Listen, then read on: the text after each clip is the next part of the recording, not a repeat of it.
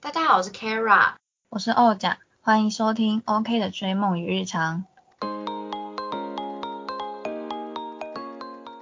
大家好，我是 Kara，我们今天要讲的主题是追梦的烦恼，还有从理财白纸变成理财小白。那我先来讲我追梦最大的烦恼好了。呃，我追追梦最大的烦恼是对于我的职涯的影响。嗯，因为我的工作原本是就算是蛮稳定的工作，那因为我要追梦嘛，所以我就必须中断这个工作。但是我也会担心说，未来能不能再回到这个职场，还有没有这个职场还有没有我的位置？嗯，可是就是对，这就是一个不确定。但我还是必须为了追梦，还是要勇敢的去试试看。然后后来我不这么烦恼这件事的方式，就是我跟自己说。要相信自己是有能力可以再回到这个职场。如果最后那个梦没有成的话，我是有能力再回到这个职场，再重新取得自己的位置的。所以这件事情原本是我最大的烦恼，现在就是比较还好一点了。嗯，但是我后来又有一个新的烦恼，就是说，那我去追梦之后，我能不能在我追梦的那个我选择那个职场里面找到我的一席之地？这是我的第二个烦恼。嗯，这是第二个烦恼，就是我。对于工作上的烦恼，嗯嗯，那我讲的，我的话，我是会觉得说，如果学校没有上的话，我的后续生涯规划要怎么办？这样子，对，也还是要继续出国吗，因为我觉得我的出国最终的目的其实是去。日本可能是他们的时尚领域，然后工作。但是如果我学校没有上的话，就是等于我整个计划是被打断的。那我能不能去完成我这个目标，我就是一个问号。对，所以我觉得最大的烦恼就是，嗯，这件事能不能，就学校能不能上这样子，就会成为我一个。不确定的因素，然后会多想的烦恼，这样，对，但是对，呃，我觉得能做的就是努力的把你可以补足的地方去补足，比如说语言的部分，然后面试的部分，这样子，嗯，嗯，就是想办法让自己申请上，因为我知道欧讲他就是为了这个梦想，他那时候在。找工作的时候，他也会觉得说，呃，就是找一个能够存到钱去支持他这个梦想的工作就可以了，不用一定要找时尚领域啊什么的，嗯，而且他也觉得说，如果他现在找到了一个可能他觉得还不错的工作，未来就会像我一样陷入一个很犹豫要不要停止这个工作的那个情况。对，哦，我我先讲一下，就是我的现在的状况就是。当我决定要决定要出国这件事的时候，其实我在我的职业规划中里面就没有打算选那种需要花很多时间的工作，我就是都没有考虑这些部分，所以对于工作的选择，我可能就是没有 Kara 这么的这么多的烦恼，因为我选择工作都是通常都是呃比较容易上手的，对，比较容易上手，然后不用花。这么多，比如说要加班啊什么的，或者是要跟主管很多的沟通啊之类的，跟同事很多的交流，我就没有选择这类型的工作。对，嗯嗯，对，所以其实我觉得你在工作上是对，如果你这件事这个烦恼有没有成的话，是影响你未来的职业蛮大的，因为你就是算是一心一意的走这一条路，可是不像我是可能 A A 跟 B，然后我甚至还有 C 的选项什么之类的。在同时进行。那我还有第二个烦恼就是呢，我觉得除了对职业方面，还有导致人生的不稳定性。就像因为我不确定我最后会不会留在我去留学那个国家，还是我会回台湾。所以我就想说，那我现在可以买房吗？买车，或者是我的另外一半他是要在台湾的吗？还是说我现在就不应该交另外一半，应该要到国外去交另外一半？还是该怎么样？我觉得这也会影响到我，这有影响到你吗？这方面？呃，我现在没有男朋友，所以这件事就好了。如果我也不会在台湾交对啊，就是你没有男朋友，你会不会你会觉得说不要在台湾交，到了日本再交这样，所以现在就尽量就不要交，是会这样子吗？我觉得因为交了，你就会跟他考虑未来的事情，对。然后如果说你的未来还没定下来，不知道你要在台湾还是在日本的话，对对方来讲是一个也是不确定的伤害啊。对，没错，因为我那时候，因为我连我在台湾的工作都是有可能之后不会在现在的县市，有可能会换县市，所以我当初也是觉得说我不应该交男朋友，因为搞不好最后我去金门。就连也不是在本岛，这样的话就会就会一直远距离，所以我当初是蛮不想交另一半的，就是这个原因。可是可能就是刚好有遇到，但是对于要出国留学或者是甚至未来在那边工作，都是需要一直跟另外一半沟通啊。那我的个性也是不会绑住对方的，所以如果最后我们两个真的因为距离的关系就就会分开，我觉得也呃，就我本来就。知道有可能会发生，所以到时候真的发生的话，我也会坦然接受。你已经有心理准备了。对，而且我那时候也是跟他说，就算我们分手了，搞不好几年后我回到台湾了，然后你也还单身，搞不好我们缘分就还会再走在一起啊，对不对？你看那个大 S，对对？所以就是就是如果真的因为这个原因分手的话，我也是会接受，我也不会因为这样就是就不不出国，因为我觉得。人生就一次，真的是，而且这个机会就很难得，因为我选的那个科系，它是这一两年才出来的，所以就很刚好我遇到这个科系，不然其实我一直选不到我很想要的科系。然后刚好这个学校有这个科系了，加上它有一个年龄的限制，然后原本我是已经超过那个年纪，但是后来它又放宽，所以我现在又符合了。那可能再过个几年我又不符合，所以。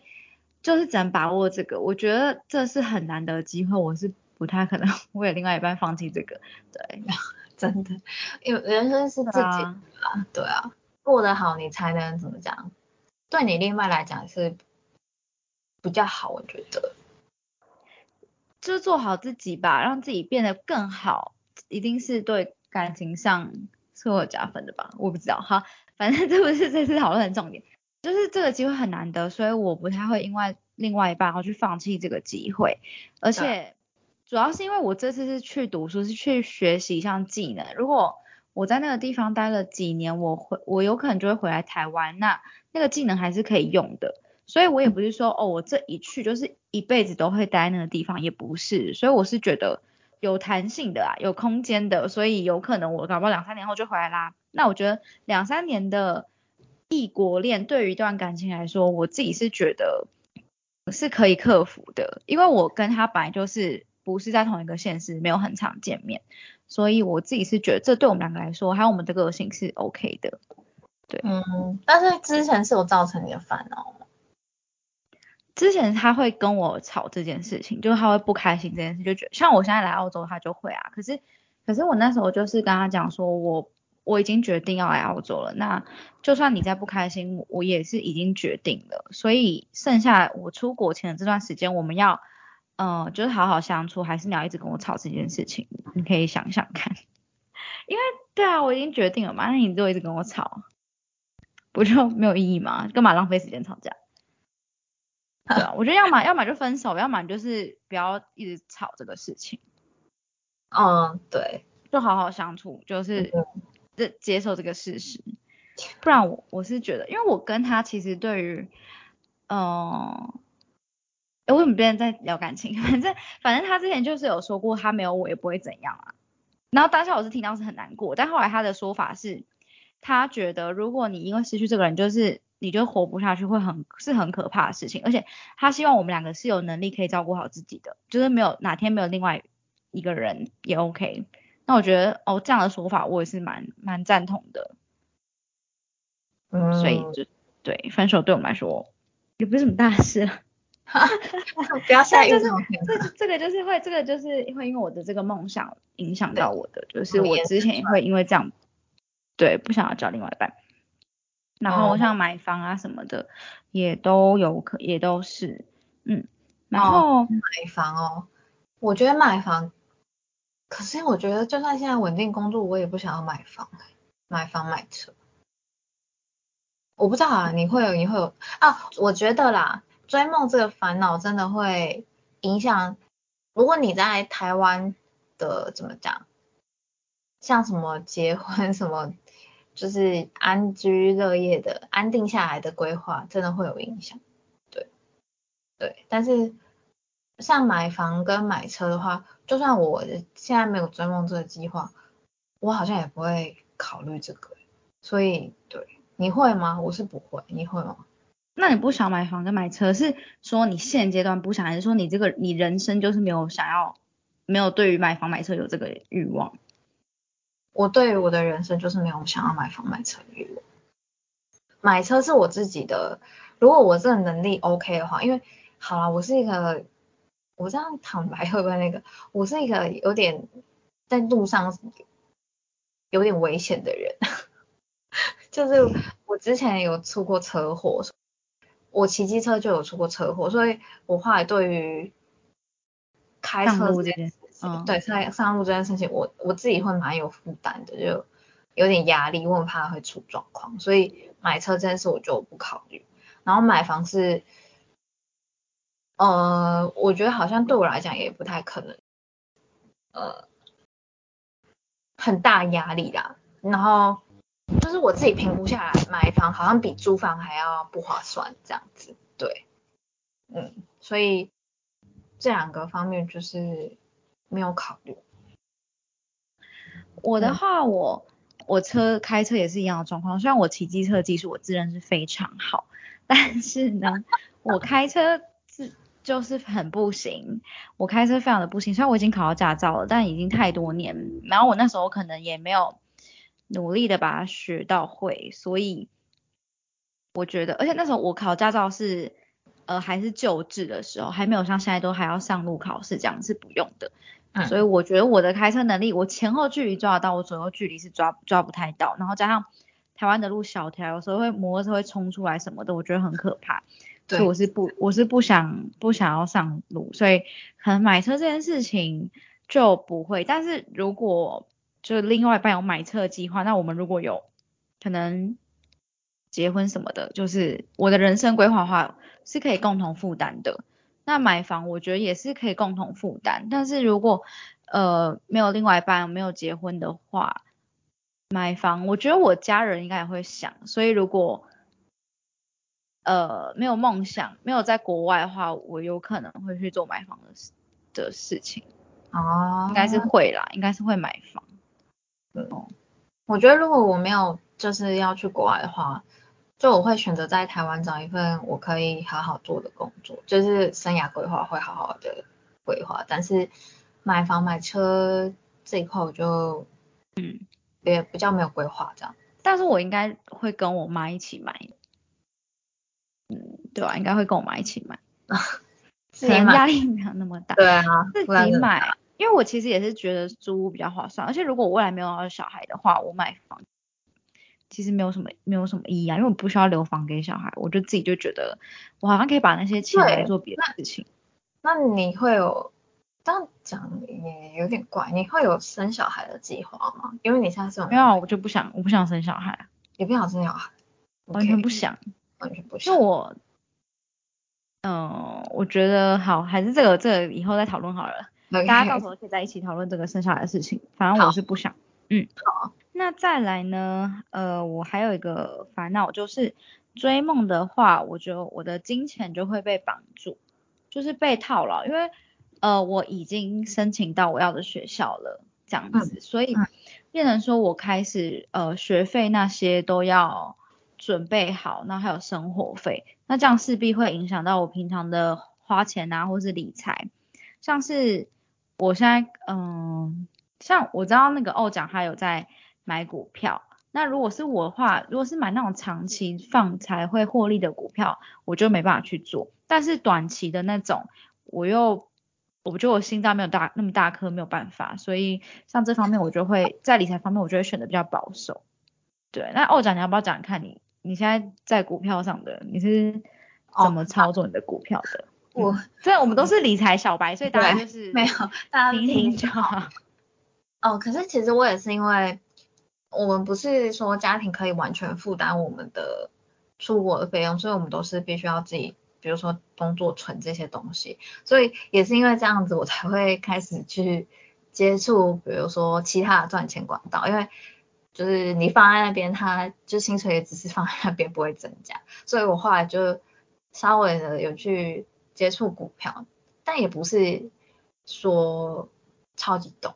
就是只是我后来会可能买一些稳定的股票，然后可能放放个一两年两三年，就是它会慢慢的增值，对，然后但是它有增值的机会，不是说一下增长很多啊，就是会变多这样子，那就是少少获利这样，对，少少获利，然后对你的，反正你就可以增加一些收入这样子，对，我觉得。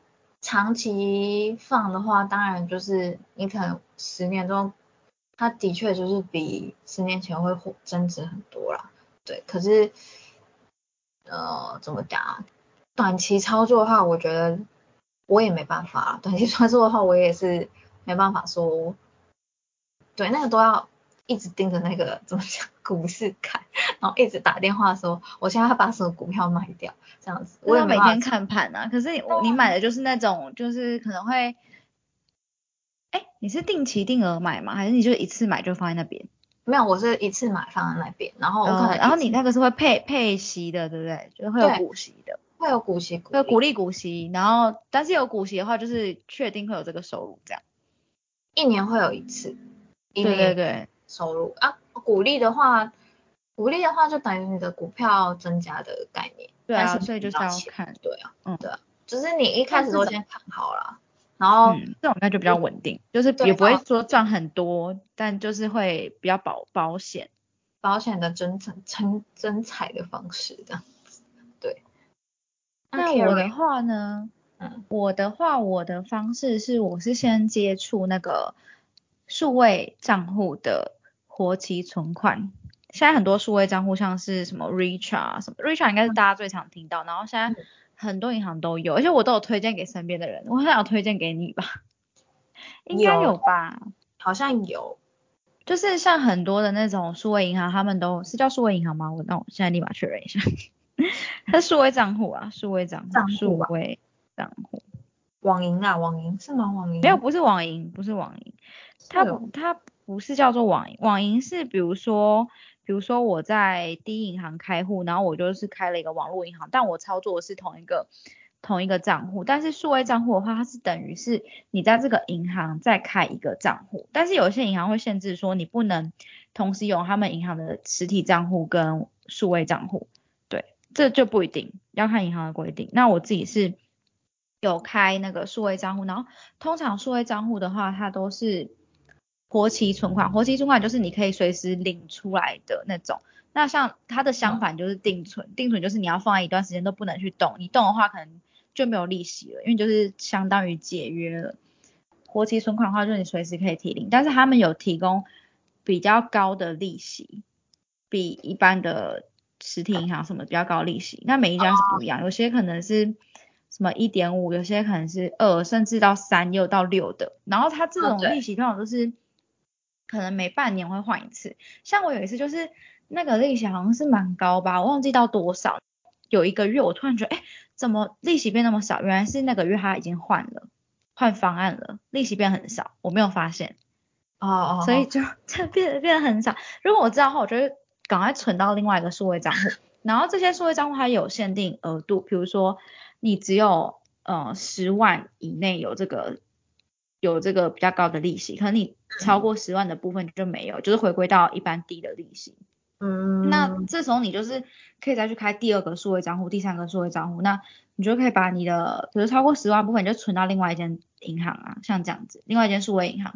而且他们这银行的好处都是很多都有提供跨行转账免手续费几次，比如一个月五次，像这种，还有跨行提领。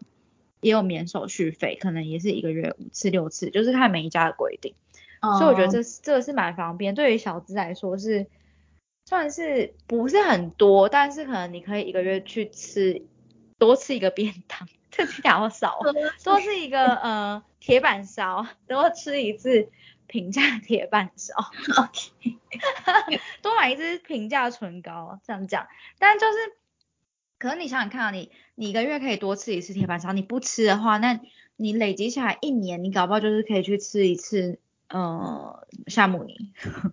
我只是举例，反正就是也也存一点，就是我就是喜欢那种小小利，小什么小货小利，不是小利什么的，小小就小钱，小对，我就喜欢那种小确幸那种，我就是喜欢那种小确幸。然后，呃，我最近还发现一个，因为我们要出国留学嘛，嗯，所以我就会开始看那个汇率，因为其实我之前有想过要。汇率或是什么黄金存折，可是它好像你除了看它的价格上下浮动之外，还有什么手续费？你每次换、每次买的手续费什么的，嗯嗯嗯，对，还蛮多数位账户好像也都提供免换汇免手续费，嗯哦，对，然后对对对，所以就是就可以可以去看一下，嗯，反正我就是会开始看那个汇率，然后开始换汇，因为像疫情嘛，很多国家的。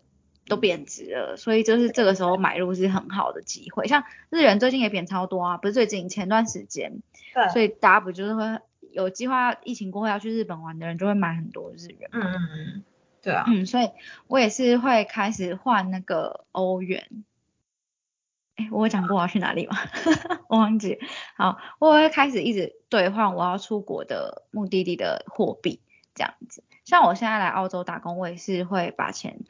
应该是说，我会看台币换换过去比较划算，还是看澳币换过去比较划算，然后再去做选择。所以这个就是要花时间去研究啦。对啊，这个都是。但是我觉得，既然我没有其他赚钱的方式，我当然就是多花些多花一些时间研究这些事情。对，而且我再跟你们分享一件事情，就是我前前几天买我要回台湾的机票。对我，我准备要回台湾，我要回台湾的机票，我发现它那个网站可以让你选，说你刷卡要刷台币还是刷澳币，然后他如果是刷台币的话，是他那个平台已经换算的汇率，结果我发现那汇率超高诶，超级高，就是我现在换成，我现在在我台湾的银行换的话，汇率可能是二十点点八点九之类的，接近二十一，然后那个平台换是二十二点多诶。就是应该说，我原本是二十一块台币兑一澳币，我现在变成二十二块台币才能换一澳币。那假设我今天是买，哦，我天啊，我现在算数学。假设我今天是买两万块，嗯嗯嗯，应该是说，应该说好，反过来讲比较轻松。反正就是我现在有，我现在有一万澳币，嗯，我要一万块澳币换回去台币的话。假设我台湾的汇率不是二十一吗？就是换成是二十一万，那那个平台不是二十二吗？那我一万块澳币就可以换成二十二万，就是差了一万块。所以反过来说，就是如果今天我要刷的机票是，就是原本可能如果我自己的银行换是二十一万，就我刷下去变成二十二万，因为那个平台就是二十二点多，就是很对。我那时候买机票没有发现，是因为我后来要行李要再加重发现，所以等于是我之前就已经用那个平台的金额了，我觉得心很痛。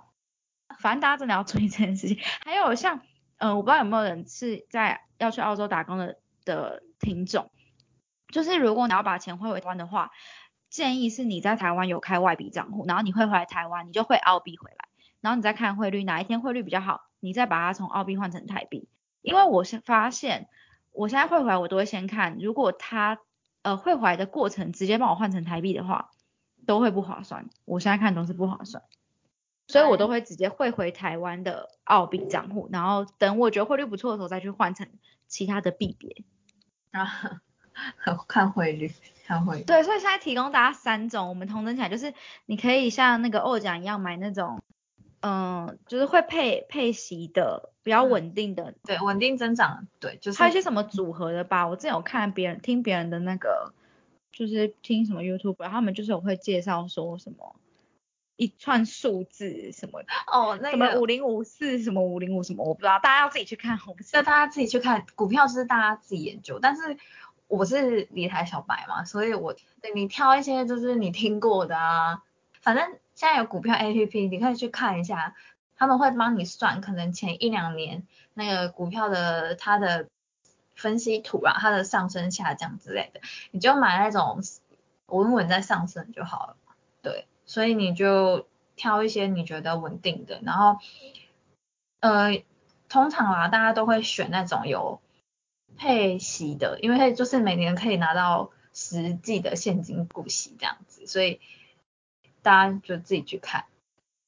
不然就是可以分划分一下，比如说薪水的五分之一买稳定的，然后五分之二买什么，就是你们可以自己自己分配。对，可是现在也有一种东西叫做零股啊，只是可是我没有买。对对，我知道零股。对，但是因为但是零股的话，哦，因为我没有买，只是没有那么大张而已啊，不是一个完整的一张股票，就是比较便宜啦。对，比如说一张股票，我们就是一张股票，然后。有十股，零股就等于说你买其中的一股、两股、三股，你不是买一张这样子。对，那它会有零股的交易时间，大家可以自己去再深入研究。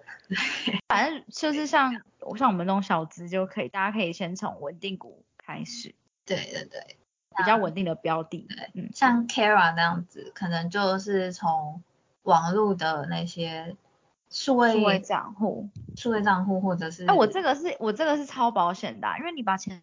存在银行绝对不会不见，就算真的银行万一发生什么事情，他们也有投保，几乎所有的银行都有投保那个什么保，忘记了，反正好像你的钱在两百万以内都会赔吧。我现在立刻看一下 银行投保。我觉得像如果像那个刚刚 Kara 有讲到外币的汇率的，我觉得如果是你是有出国的人的话，或者是你有出国需求的话，这个是蛮可以考虑看看的方式。换汇率什么的，嗯，哦，我找到了，就是中央存款保险，反正银行他们几乎都有参加，所以呢，基本上是非常的安全的，嗯，最高是每人是三百万，所以当你这个银行存满三百万，你就换另外一个银行再存三百万，不要鸡蛋不要放在同一个篮子，就是对，就是这样，给大家一个小小的那什么科普科普。然后呢，对，刚刚我讲就是换汇的部分，而且现在很多的那个 app 都可以看汇率，每人看，而且换汇有些也不用手续费，反正大家就可以自己去看。但是会有汇差哦，就是假设我我台币要换成澳币，你就把它想象成是你要用台币去买澳币，那它那时候汇率如果是二十一的话，假设就是我台币要二十一块才能买到一澳币，可是当你要换回来台币的时候，可能会变成二十二，对，就一定会比较贵。所以这就是所谓的汇差，所以大家也要注意一下，不是说哦，我今天换过去啊，我后悔立刻换回来，所以可能你就要再等它再涨一点才把换才换回来才会赚钱。哦。啊，讲的很模糊，反正你们自己去换，你换的时候那个 app 就会显示说，哎，你现在换回来，假设你一千澳币换回来是多少台币哦，那你自己就看说你当初是拿多少台币去换的，有没有赚就可以知道了。嗯。这是非常的简单的，所以这也是一个方法。嗯，对，但这是就是如果你是没有要出国的人，你要靠这个赚钱，就是你可能会需要换来换去的话，你就要去注意这个。然后如果你们是有要出国的人，你也可以去看一下哪哪一间银行，你把它提领出来的这个外币会比较呃，可能手续费比较低，然后或者是他可能有提供你在国外直接提领货币是可以免手续费的，免台湾的这边的银行收手续费的。嗯哼。但是呢，就算你你的银行是提供说你在国外提领当地的货币是不用手续费，但是当地的银行可能会再跟你收手续费，然后就是看你到时候提款的提款机的那个银行，它要收多少。像我这次来澳洲，我就发现说，呃，可能四大银行每一家收的那个手续费是不一样的，但是我台湾的银行是不会跟我收手续费，对，所以我自己就是要再比较一下，这样。嗯嗯嗯。对，所以不是不是说完，不是说台湾的时候不用你就完全不会被收，是嗯这边当地的银行还是会可能会收的。嗯嗯，好，那这就是我们对于理财方面的见解，应该说这就是我们的理财方式，就提供给大家这样子。对。那还有哦，我们最近还有一个烦恼，对于追梦房就是我没有办法去回应朋友对我们的邀约。那二姐要不要来讲一下这个部分？哦，就是因为我们两个现在在存钱，然后会比较没有钱，对，然后时间也会因为像我自己的话，会要上课，然后读一些日文，这样子。对，时间方面没办法，时间跟钱 方面都是有点限制的状况。那有时候会有些我们的共同朋友会想说要找我们一起去玩啊，去旅行啊之类的，但是呃，我们不是说不能去，只是有的时候可能比如说出去玩，可能三天两夜，他们可能会说要住什么样什么样的饭店，或者是。就是消费怎么样？那我们都会觉得超过那个上限，就是我们没办法接受。不是说我们当下没办法负担那个钱啊，只是说有时候如果出了这笔钱，好像就会挪动到我们的就是留学的基金的概念，所以很多时候就会对朋友的邀约就不是说不想跟他出去，但是会因为这些限制，然后会导致就是会拒绝这样的烦恼。嗯，对，就是我们。没办法接受朋友的邀约这样，可是可是因为我们两个都怕说我们两个如果最后没有去，没有办法真的去出国成功的话，就会很怎么讲呢？直接拒绝就会成为一个疑问，你知道？就是因为我们其实都没有让我们身边的人知道我们两个要出国这件事情，所以我们没有办法直接跟对方讲说，哦，我们现在没有那么多的钱可以用。可以用来这个部分，然后没有那么多时间，所以对，就是会有点烦恼。我们就还要再想别的理由来讲这，讲说要怎么拒绝这样，还要想别的理由来拒绝。嗯，因为我们就是不讲的原因是，好，就是我们不要在意别人对我们的看法。我不知道 Kara，但是我会，就是我很怕我讲了，然后我现在在准备这些东西，但是后来没有成功的话。就是别人会就说啊，你不是那时候在准备出国什么什么的吗之类的，然后 就会觉得好像有一点，我不知道大家会怎么想，但是我自己就会觉得，呃，就是没有成功这件事情，然后又花这件时间准备，会不会让别人会觉得，哎，那你那段时间到底在做什么那种感觉？你会吗？你的意思是说？所以你是怕别人会觉得你那段时间没有不够认真去准备吗？呃，与其所以导致你去去不了吗？还是什么意思？也就是说不够认真，应该说不如说，所以这件事情对我来讲是一个失败的事情。呃，你不想要让大家知道你做这件事然后失败了。对，尤其说如果我。我又散布出去说哦，我在我在准备这件事情，然后我很努力这件事情，可能大家会说哦，你最后还是失败了。所以等一下，所以你觉得很努力还是失败了，比比不努力失败更严重？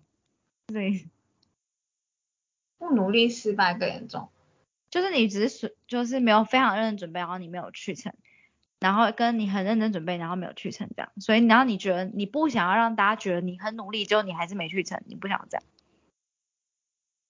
可是执着的点有点怪。对，因为因为我们不努力的话，就是这个梦想我就不会开始啊，所以不存在这个条件，你知道吗？不存在这个方面的想象，你知道吗？哦，好好好好好，反正你不想要让你不想要讲的原因，就是因为你不想让大家觉得说你很你很你准备了，结果后来没有成。对啊，就大家会可能会就想说你到底这段会讲什么？对啊，就会觉得哦，说你就是这段时间好像就是说你那你准备了白宫，对，你准备白宫，就是这意思啊，哎呀，对，你就不想让大家觉得说你好像在做白宫。对对对对对。OK。我我不想让别人知道，嗯，好，你先继续讲。这个时候就会有点尴尬，因为怎么讲，就是我们不讲我们在准备这件事情，但是大家还是会知道，哎，为什么你的时间好像不够，或者是为什么你不跟我们出去玩什么什么的，大家会还是会朋友还是会邀约什么的，会多多少少会会对你，就是会有这些疑问呐，然后然后这时候就你一般都是用什么什么理由？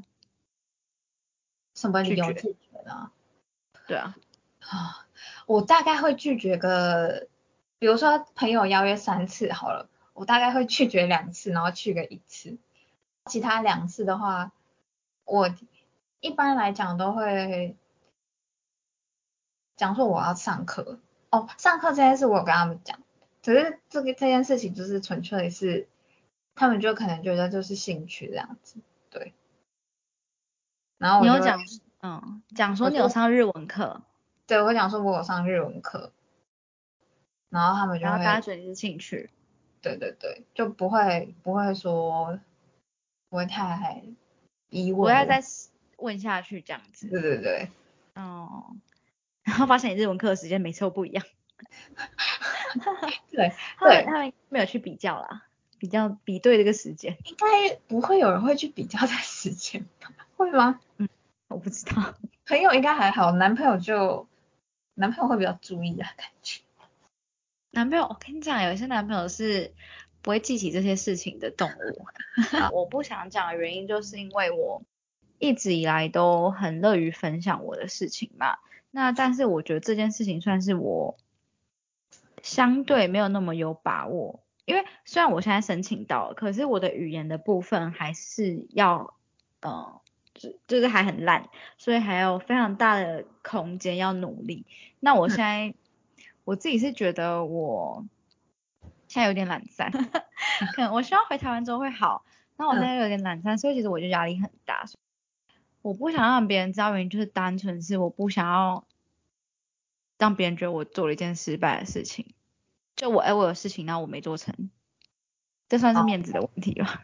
而且我也不想要给我自己这么大的压力啦，因为越多人知道，就多一份压力，多一份关切，所以我就第一次保守自己的秘密。哈哈 对，跟我刚刚讲的有点像啊，就是不想让别人知道。可是你不是主要是不想让别人觉得你在做白工吗？对啊，但我不是啊，我是我是不想让之别人觉得说，哦，你达不了，哦，Kara 的能力做没有办法达到那个地步。哦，OK，对我就不想，所以我就会觉得，我就，可是我就是觉得我不想给自己 再增加那么大压力，也是一个点，因为我我很乐于分享我的事情的原因，是因为我的过去的经验有，就我分享了，然后刚好得到有用的讯息，所以我后来就觉得，哎，其实你多跟别人分享，你就有多的机会去获得有用的讯息，或是获得人脉。就搞不好你朋友的朋友就是可以帮助你啊，这样子。但是如果说你获得的讯息是没有用的，或是甚至是会影响到你心情的，这也是有可能。可是我觉得就是自己去排解掉就好了，因为你就把重点放在你可以获得有用的讯息就好啦。所以我还是会分享，嗯，那当然也是很有很有可能会遭受到我不想听的话，就左耳进右耳出啦，不然不要因为不想听到负面的去斩断了你有机会获得有用的讯息的这个机会，嗯。嗯，所以你还是会去分享。现在，对，但就这件事情就不会，因为我觉得压力太大了。我是跟你跟我的家人，然后还有一些朋友，一些一些听起来就 就很多，啊没有啦，就大概两三几位大概个两三个这样子。对，我是蛮多的。很多吗？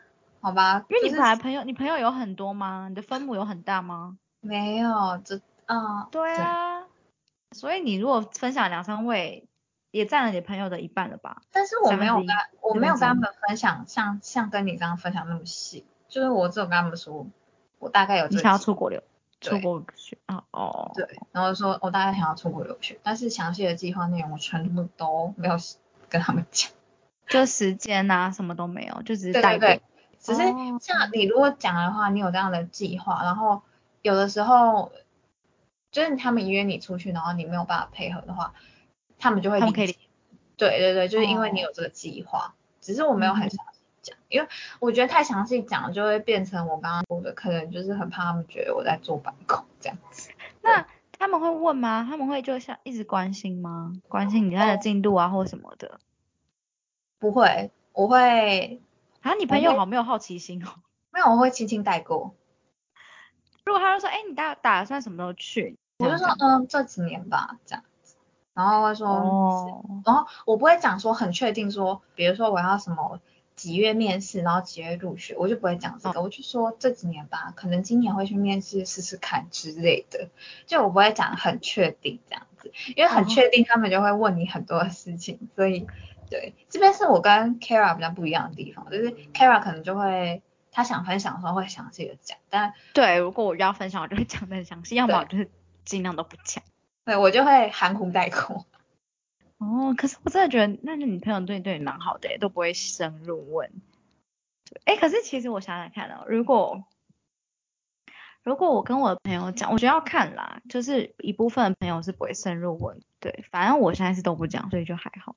哦，因为我的朋友就是，因为他们其实我大部分朋友都没有没有要出国的计划，所以他们就顶多就问你要去哪里留学，然后呃去留学要去什么科系留学这样子，然后他们知道就会说哦，然后就会结束，就不会问太多。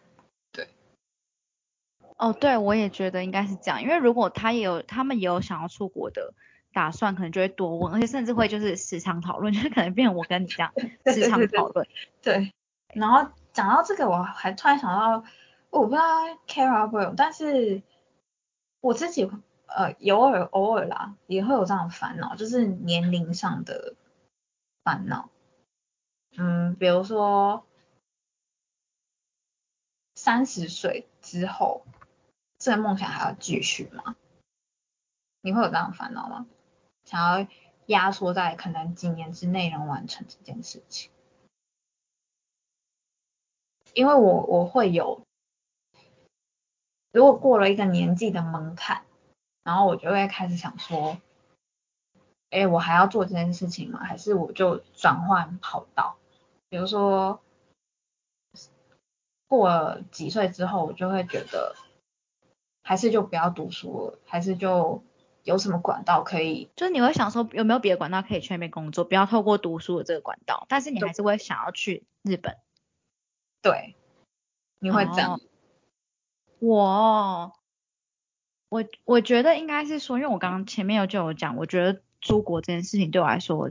嗯，会导致我的职业有不稳定性嘛？所以如果我今天我以前是可能就觉得哦，我二十五岁工作就要稳定，但因为我现在有这个追梦的计划，所以我就把这个时间拉到了三十岁。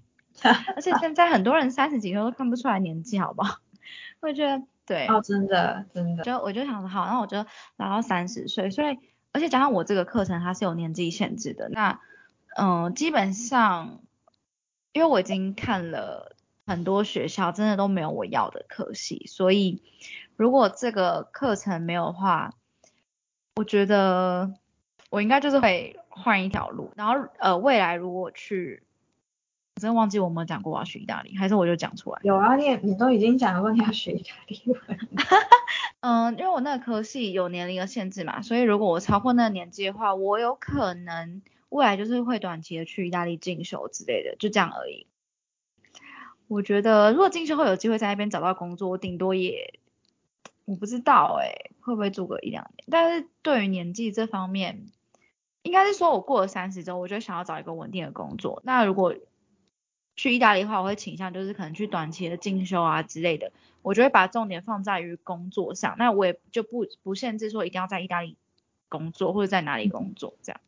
对，我会看说我想要做的工作该怎么发展会比较好。这样子，我也是觉得过了自己设的那个年龄门槛了，就是生涯的规划，就是留学的规划可能就会改变，就是出国的规划可能就会变化。就比如说，那你还是会去日本吧？你只是就换一个方式去日本，不会用留学的方式。对啊，就是。对对对，可是我的话就是不一定会，呃，去大利搞不就变成去旅游，或是短期进修等等的。哦，因为我也。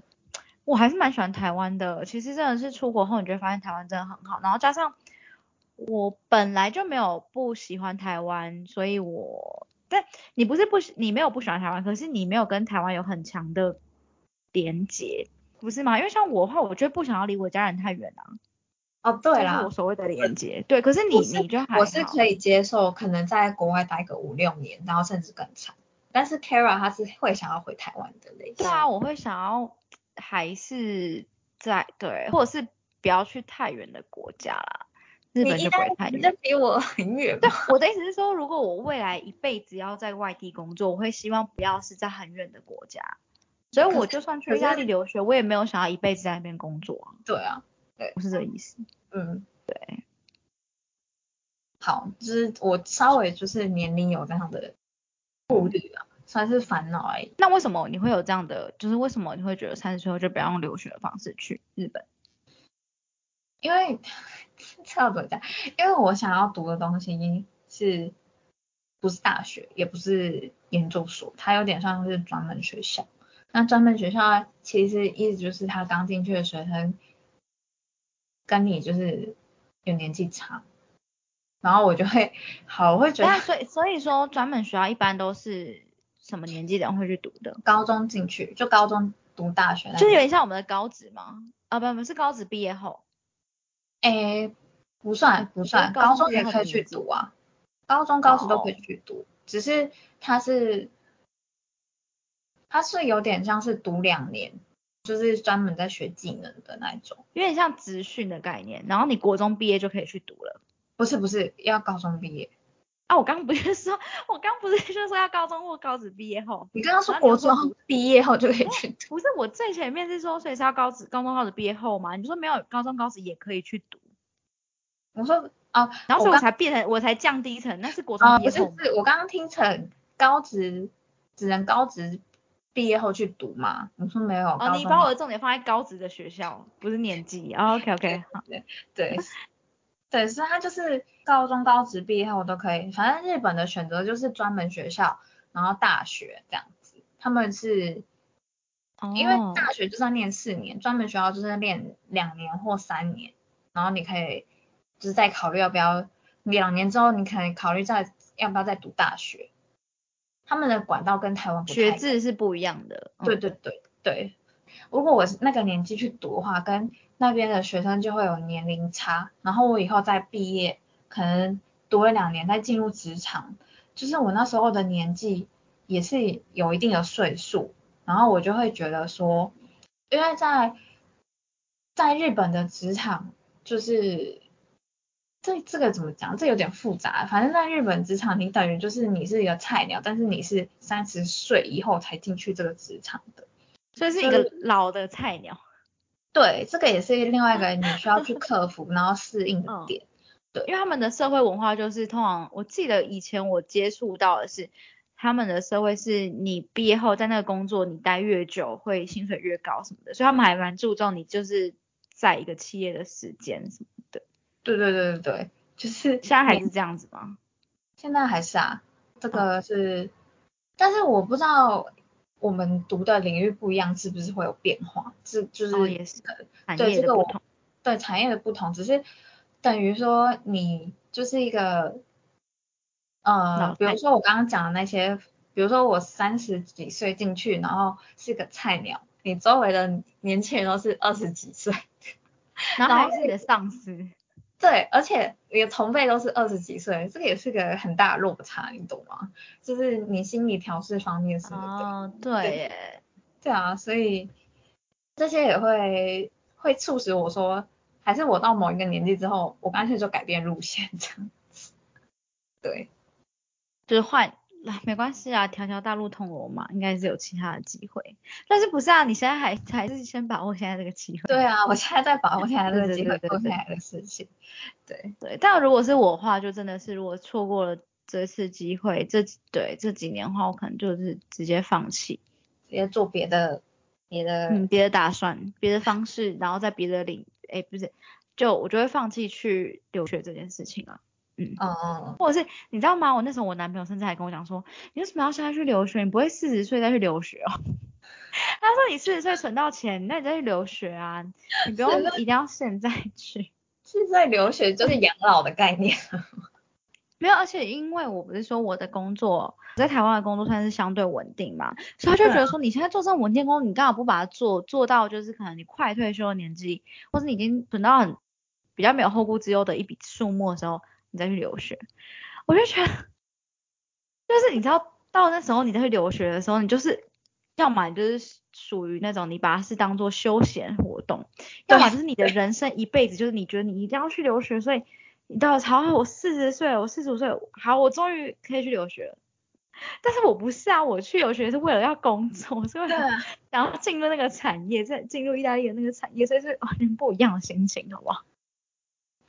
对 对，就是四十岁之后在留学的心情，一定跟我们现在去留学的心情一定是不一样。而且目的我觉得是不一样的。对啊，我觉得大部分是对，而且说实话啦，你真的工作到那个年纪的话，你也不不不一定说你可以放下现在的那时候的工作，那时候的环境。